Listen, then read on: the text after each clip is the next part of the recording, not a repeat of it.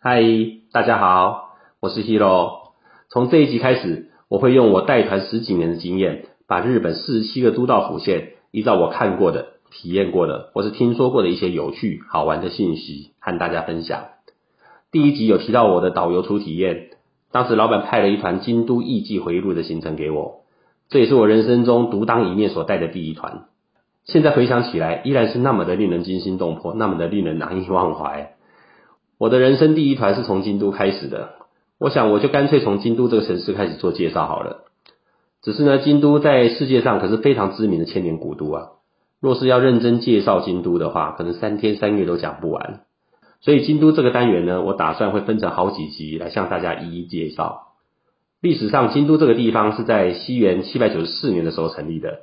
若是以中国的朝代来看的话，相当于是唐德宗的时代。但是唐朝之后呢，中国历史上还经历了好几次的政权移转、改朝换代。可是呢，京都啊，却是从七百九十四年成立之后，一直到一千八百六十九年的东京电都为止，保持了长达一千零七十五年首都的地位。当然，日本历史上啊，也是战乱不断，尤其是室町时代后期的时候所发生的应仁之乱。这场战争呢，号称日本史上规模最大的内战，而且一打还打了十一年。这当中好几次的主战场都发生在京都，可是这么多次的灾祸并没有把京都摧毁掉。战后呢，天皇依然安然的待在京都里面。就连二次世界大战的时候啊，美军为了要让日本投降，于是计划了要在日本投下两颗从未使用过的原子弹。当时预定暴击的地点锁定了日本的几个重要都市，天皇居住在京都，理所当然，京都也是被列为是优先轰炸的名单。可是呢，在计划实施的前几天，奇迹似的，京都竟然从名单中被剔除了。也就是因为如此，京都才可以保留了这么多丰富的文化底蕴和古老的建筑物群。究竟为什么京都可以这么幸运，不断逃离灾祸，成为了世界知名的千年古都呢？这一集啊，就让 Hero 带着大家一起来挖掘京都能够成为千年古都的秘密吧。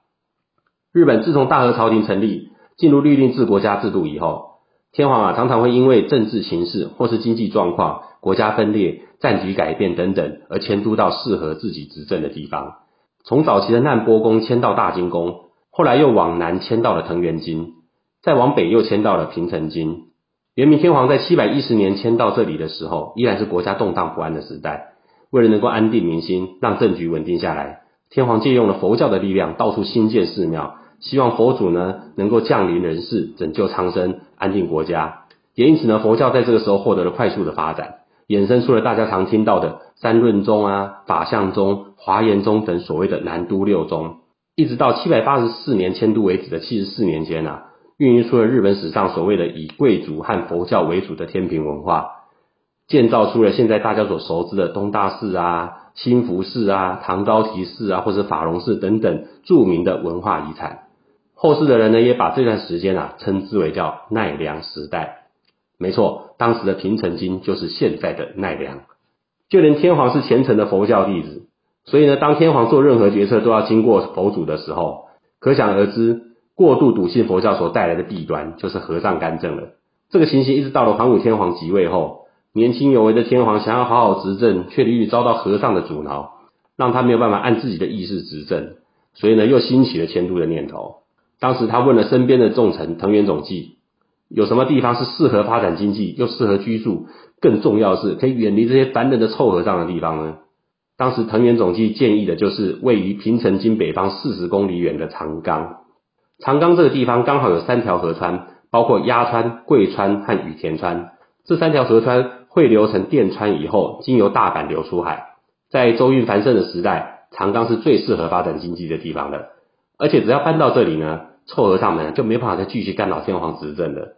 所以桓武天皇一听啊，二话不说，便命令藤原总纪担任总工头去营造长冈京，并且下令所有的臭和尚们都不得离开奈良。可是当一切看起来很顺利时，却没想到营造都城的第二年，藤原总纪竟然被人用弓箭暗杀了。天皇一知道这件事，真是火冒三丈，连天皇身边的大臣都敢暗杀，简直是吃了雄心豹子胆。无论如何，一定要把犯人抓出来。可想而知啊，凶手要不就是反藤原总纪的人，要不然就是反对迁都的守旧派人士了。后来经过了一番搜索，总算逮到了大半足良和大半纪人这两个嫌疑犯。经过了一番严刑拷打，就在要处决之前，他们才供出了主谋者。没想到，竟然是当今的皇太子，也就是桓武天皇的亲弟弟的早良亲王所命令的，为的就是要篡夺桓武天皇的位置。桓武天皇一直更是气到快要爆血管了，即使是自己的亲弟弟，也不能轻易的放过他。于是呢，就下令把他幽禁在京都的宇训室中。早良亲王根本没有要篡夺皇位的意思，他是被冤枉的。可是自己的哥哥竟然不相信他，也不让他有解释的机会。为了表达自己的清白啊，所以早良亲王就绝食抗议。十天后，早良亲王呢被放逐到了淡路岛去，却因为呢连日来的绝食啊，最后在护送的途中他就饿死了。失去了皇太子以后，桓武天皇便把自己的长子安殿亲王升格为皇太子，继续营造长冈京。没想到不幸的事情开始发生了。两天后，桓武天皇的夫人突然间暴毙死了。再隔两年，连皇后也病发身亡了。而且不久之后呢，不止安殿亲王染上了瘟疫，全都城里三十岁以下的年轻人也几乎同时染上了瘟疫。接下来开始的是全国大饥荒和大水灾，所有的衰事接二连三的降临。桓武天皇也开始紧张了，会不会下一个出事的就是自己啊？后来天皇呢，赶紧请来了当时法力最强的阴阳师安倍晴明来帮他卜卦。安倍晴明掐指一算，哎呀，没错，天皇你担心的事是对的，就是你弟弟早良亲王的冤魂在作祟啊！天皇一听啊，哪里还敢继续待在这里啊？于是赶紧下令搬离这个闹鬼的地方。就这样，当初为了躲避和尚干政而迁都到长冈京。却后来因为闹鬼的关系，只在这边待了短短的十年，便又急急忙忙的再度搬家了。这次的搬家，天皇看上的是当时的三贝国，取名为三贝国，是因为当时在大和朝廷这边看过去，那是位在山的背后的乡下地方，所以叫做三贝国。会选在这么乡下的地方建立都城，也是因为当时来自中国的占卜术、阴阳五行说相当盛行。既然都搬家了，当然要搬到不会再闹鬼的吉祥福地才行啊。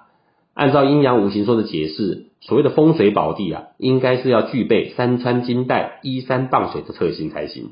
也就是说呢，东边要有清澈的流水，南边要有水池可以蓄水，西边要有道路可以通行，北边则要有高山可以依靠。这样的地形啊，也就是阴阳五行说里面讲到的四神相应的地形。那也就是我们常说的左青龙，右白虎，南朱雀，北玄武了。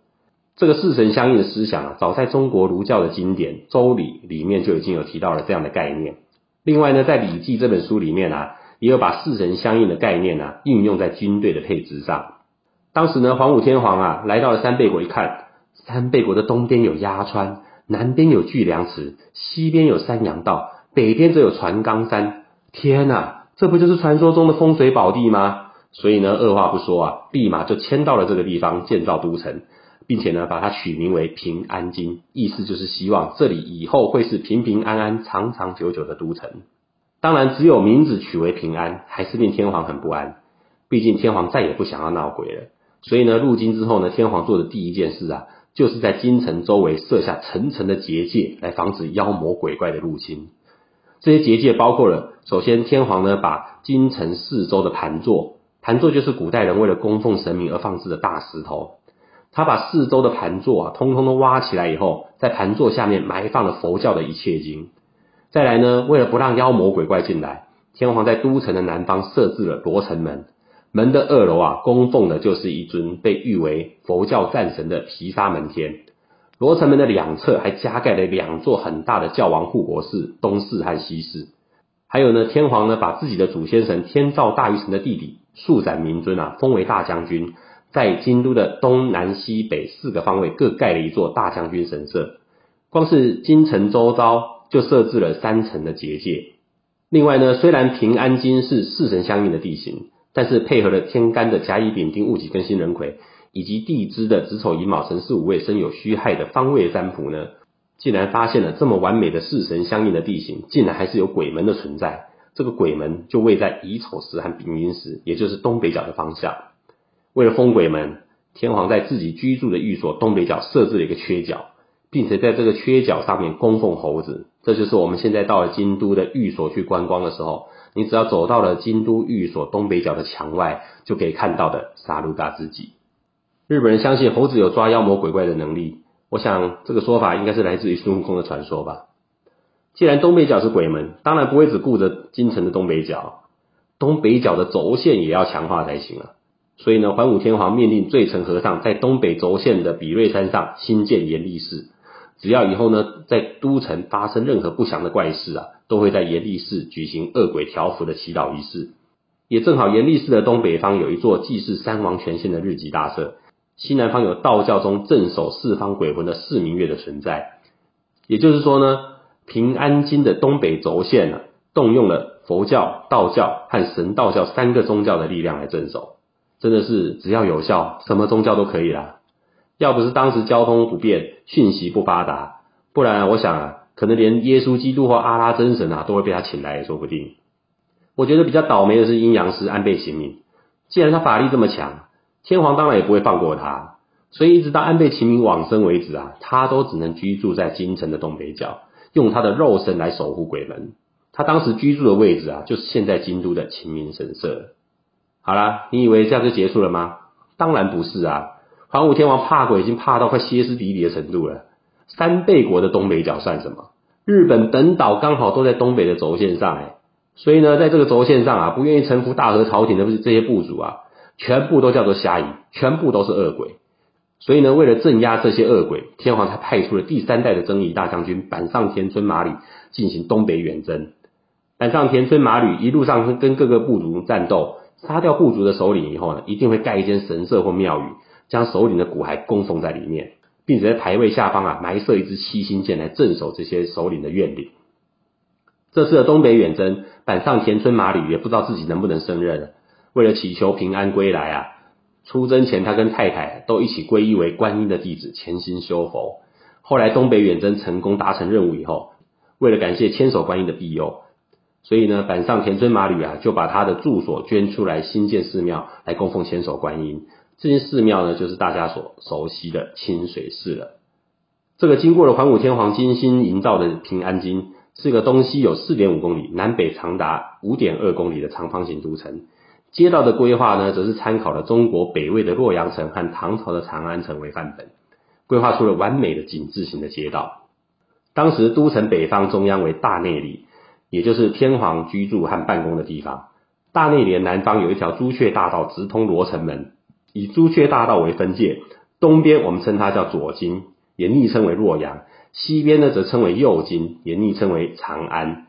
右京呢，因为风水好，景观美，所以呢，早期天皇的行宫和陵寝啊，多数都设置在这个右京。但是右京在地势上呢，却因为比较低洼，容易有水患，所以一直发展不太起来。相形之下呢，左京因为离琵琶湖不远，水运和陆运的交通比较发达，进而带动了商业的繁荣。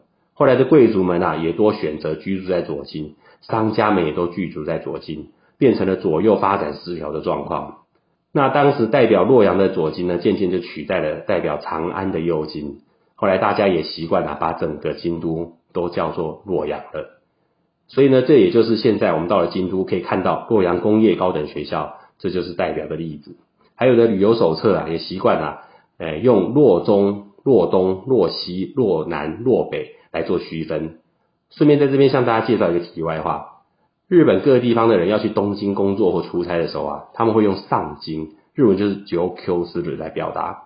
但是若是要到京都出差或工作的时候，为了跟东京做区分啊，所以就不用上京，而是用上洛，日文就是九拉克四日来做表达的。好啦，这就是我们这一集要跟大家分享的京都可以成为千年古都的秘密。在下一集呢，我还会介绍其他京都有趣的事情给大家。拜拜喽。